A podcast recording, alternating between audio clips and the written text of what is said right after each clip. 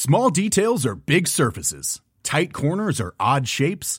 Flat, rounded, textured, or tall. Whatever your next project, there's a spray paint pattern that's just right. Because Rust new Custom Spray 5 in 1 gives you control with five different spray patterns. So you can tackle nooks, crannies, edges, and curves without worrying about drips, runs, uneven coverage, or anything else. Custom Spray 5 in 1.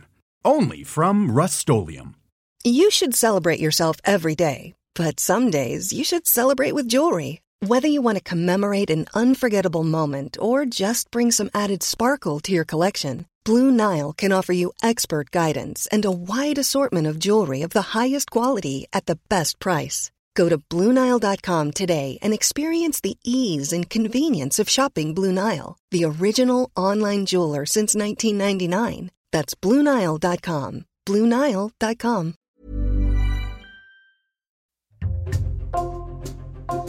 Bonjour, c'est Jules Lavie pour Code Source, le podcast d'actualité du Parisien.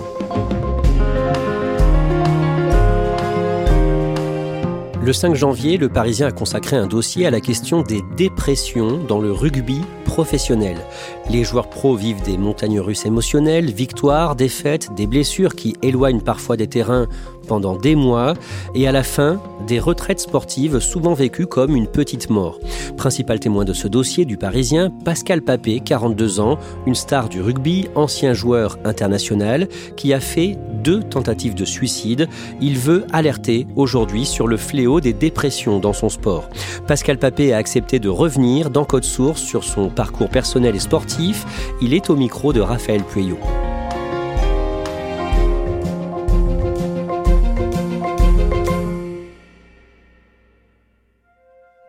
Le stade Pierre-Ajon est une arène de près de 10 000 places à Bourgoin-Jallieu, une commune située en Isère, entre Lyon et Grenoble. Ce stade est le cœur battant du CSBJ, un club qui a vu passer plusieurs grands noms du rugby français, comme Morgan Parra, Sébastien Chabal ou encore Pascal Papé. C'est avec lui, l'ancien deuxième ligne et aujourd'hui directeur sportif du club, que j'ai rendez-vous ce vendredi matin. Du haut de son mètre 95, Pascal Papé n'a rien perdu de sa carrière de rugbyman. Il m'accueille avec une franche poignée de main et un large sourire. Il a les cheveux courts, arbore une barbe fournie, et ses oreilles en chou-fleur témoignent de la dureté des combats qu'il a livrés durant toute sa carrière.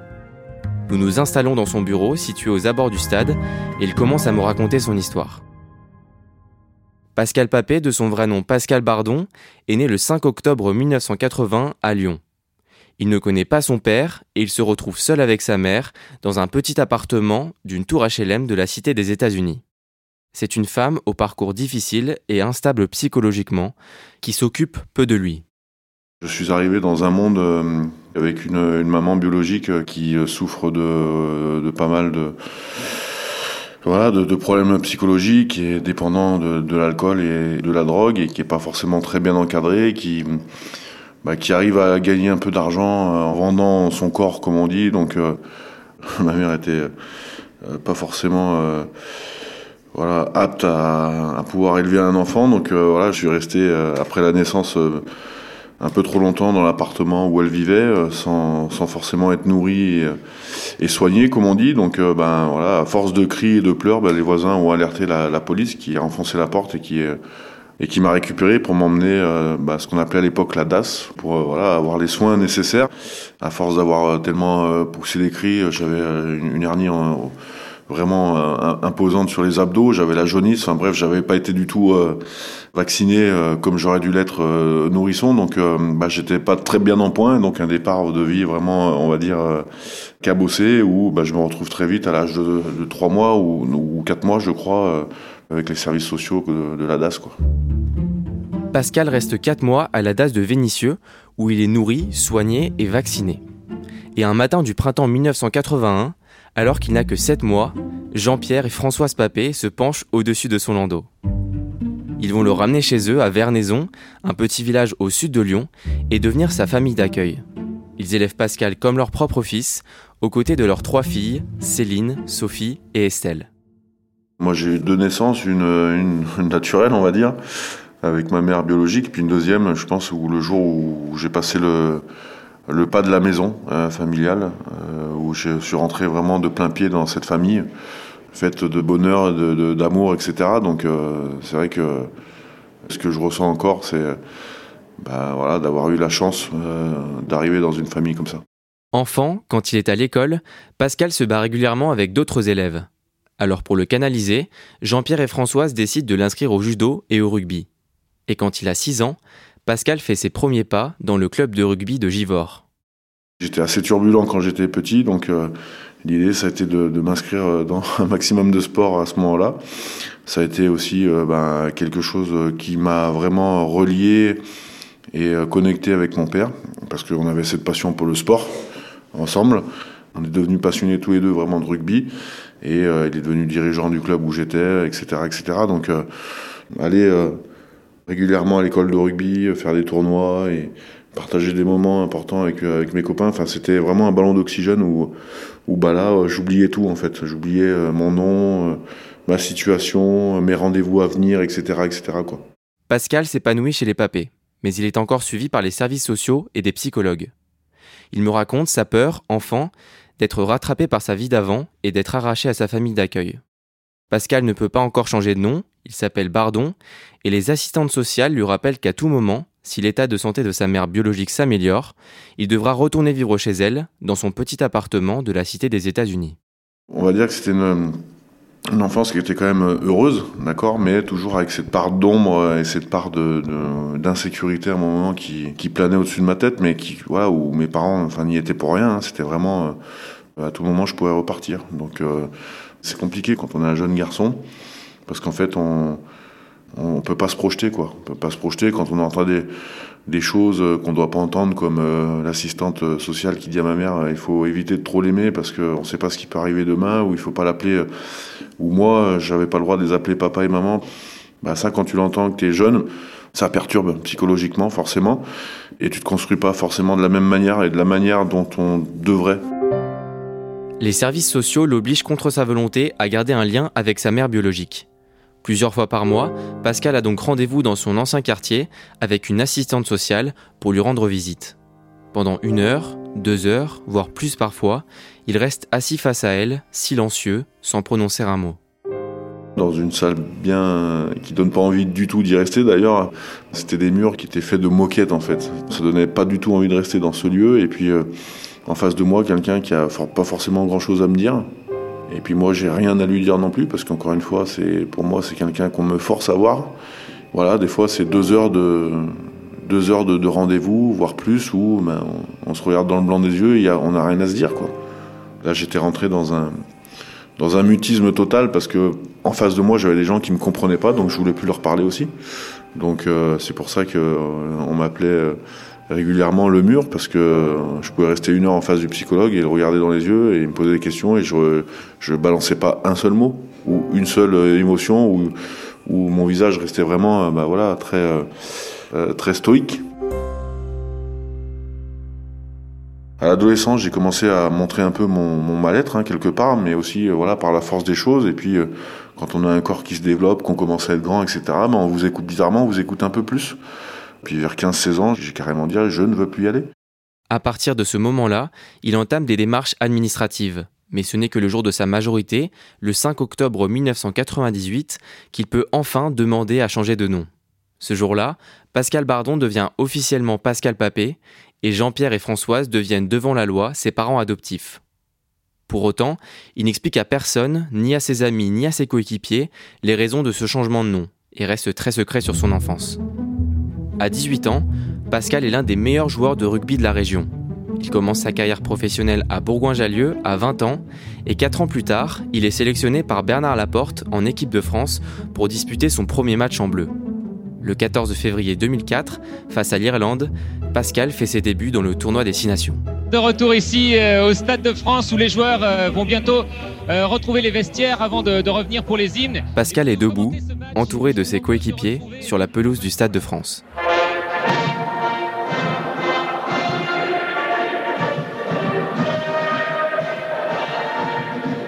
La Marseillaise retentit et ses parents sont là, dans les tribunes, pour assister au match. Pascal rentre bien dans son match. Et après la pause, les hommes de Bernard Laporte mènent 11 à 3. Et à la 50e minute de jeu. Oui, essai, oh, superbe de Metzen, essai de Papé Essai de Papé sur cette passe de Metzen Bravo Papé Les Bleus s'imposent 35 à 17. Et ce jour-là, grâce à son essai, Pascal se fait remarquer. Dans les années qui suivent, il se fait un nom en équipe de France et devient l'un des joueurs clés de Bernard Laporte. Il remporte le tournoi Destination à quatre reprises, porte à plusieurs occasions le brassard de capitaine et en 2011, il échoue d'un rien en finale de la Coupe du Monde face aux All Blacks.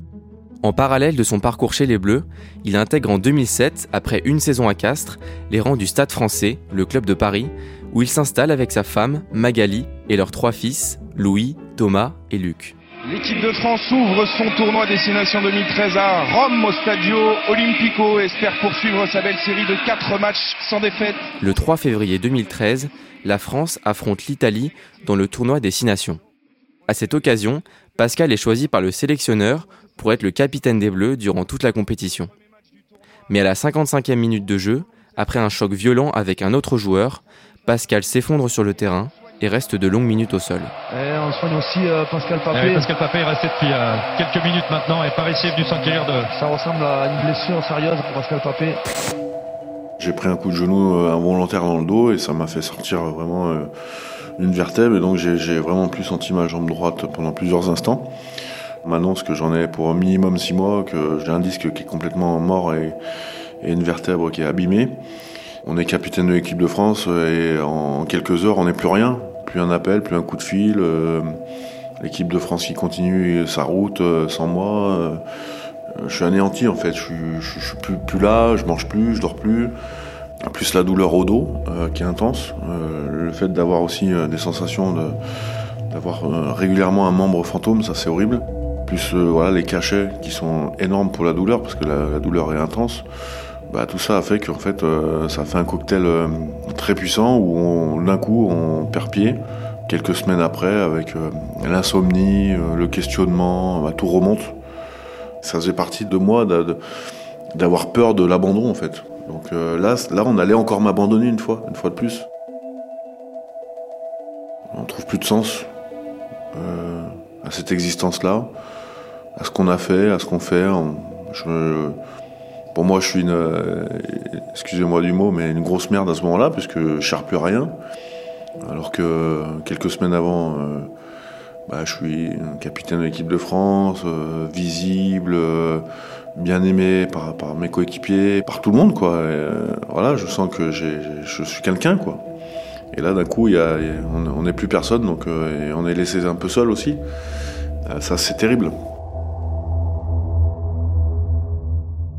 Plus d'un mois après sa blessure, sa femme Magali lui annonce qu'elle va demander le divorce. Dans la nuit, il fait une tentative de suicide. Il s'en sort indemne et décide de se reprendre en main. Alors dès le lendemain, il retourne vivre chez ses parents, dans la maison qu'il a vu grandir, pour commencer sa rééducation. Les semaines passent, et malgré l'aide de ses parents, Pascal continue de sombrer dans la dépression, sans en parler à personne. Un soir, dans son lit d'enfant, il tente de nouveau de mettre fin à ses jours.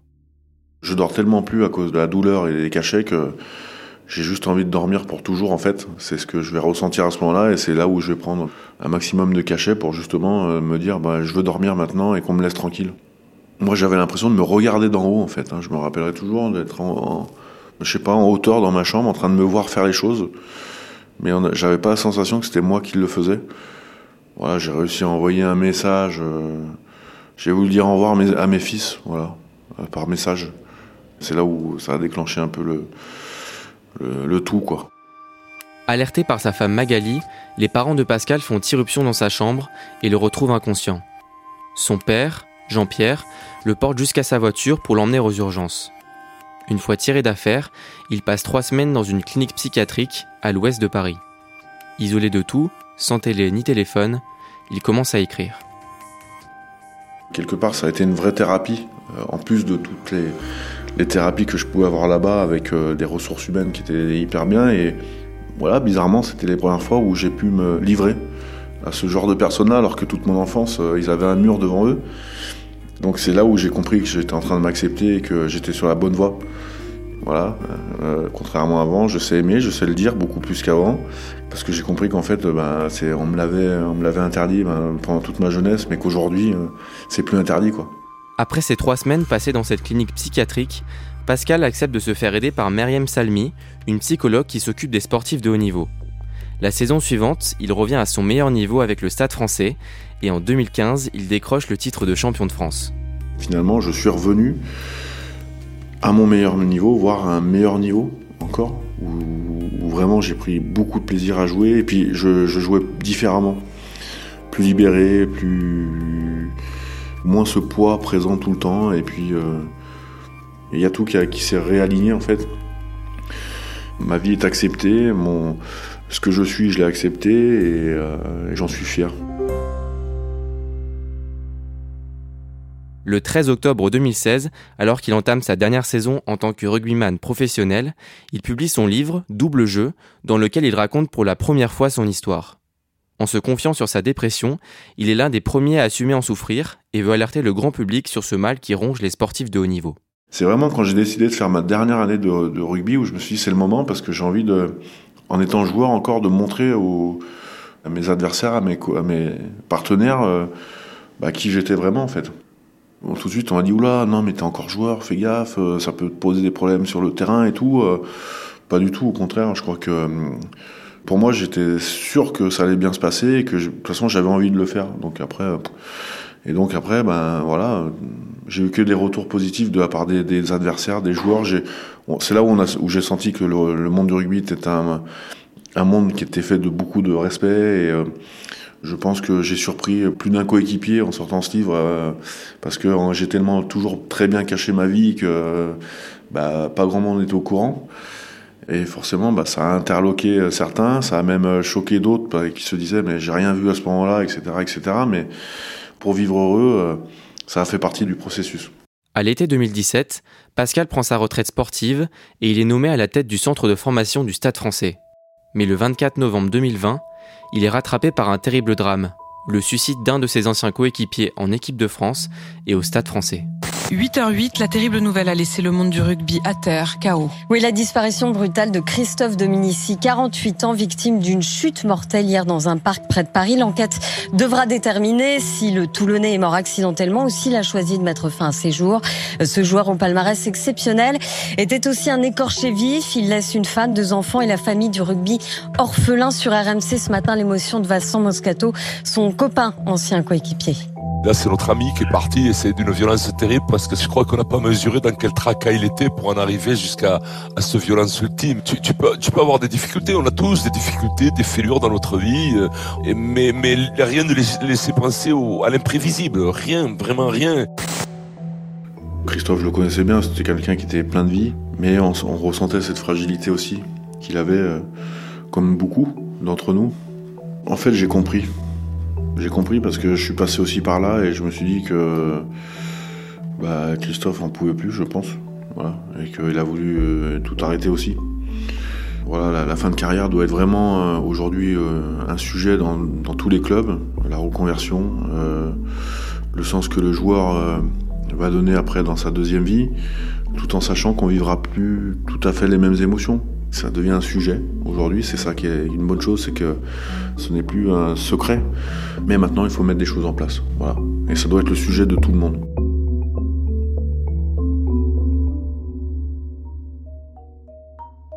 C'est ce que je dis régulièrement à mes, jeunes ou, aux joueurs, hein, c'est qu'à un moment donné, ça n'allait qu'être qu'une partie de leur vie, le rugby, et que derrière, il faut construire des choses. La, tenue du gladiateur, il faut la laisser euh, sur le pas de porte quand on rentre chez soi parce que parce que c'est jamais bon de mélanger les deux.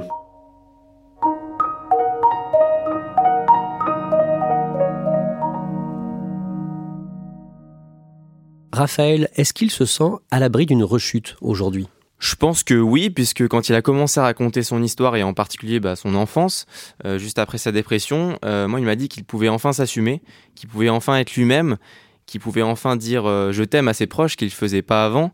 Et donc aujourd'hui, euh, il est totalement épanoui euh, donc dans sa nouvelle vie à Bourgoin avec sa nouvelle femme Barbara. Pascal Papé, lui, est donc directeur sportif du club de Bourgoin-Jallieu depuis 2021. Qu'est-ce qu'il met en place au niveau psychologique pour ses joueurs? Comme lui, il a été touché par cette dépression, il est vraiment attentif à ce que peuvent ressentir les joueurs sur le terrain et en dehors du terrain. Et donc, du coup, il fait intervenir un happiness manager. Alors, c'est quelqu'un qui va s'occuper du bonheur des joueurs, donc il va les accompagner dans leurs projets sportifs, dans leur après-carrière, mais aussi dans leur vie familiale. Et donc, Pascal Papé, il fait très attention à tout ça. Et surtout, quand un joueur ne va pas très bien, il ne le fait pas jouer, il le laisse de côté et vraiment, il va accompagner chacun de ses joueurs. Raphaël, on parlait dans ton sujet du suicide de Christophe Dominici. Un autre joueur de rugby s'est donné la mort en janvier 2022, un joueur de Rouen, Jordan Michalet. Il avait 29 ans et il souffrait de dépression.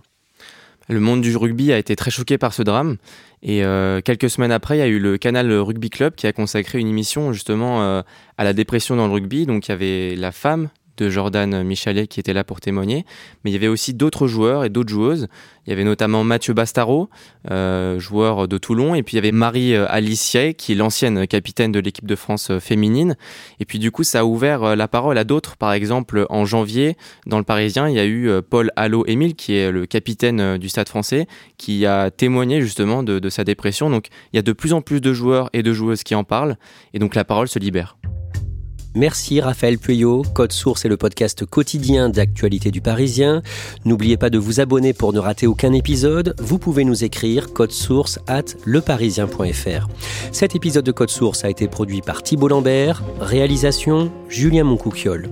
Le Parisien vous propose un deuxième podcast depuis décembre, Crime Story, podcast hebdomadaire de faits divers.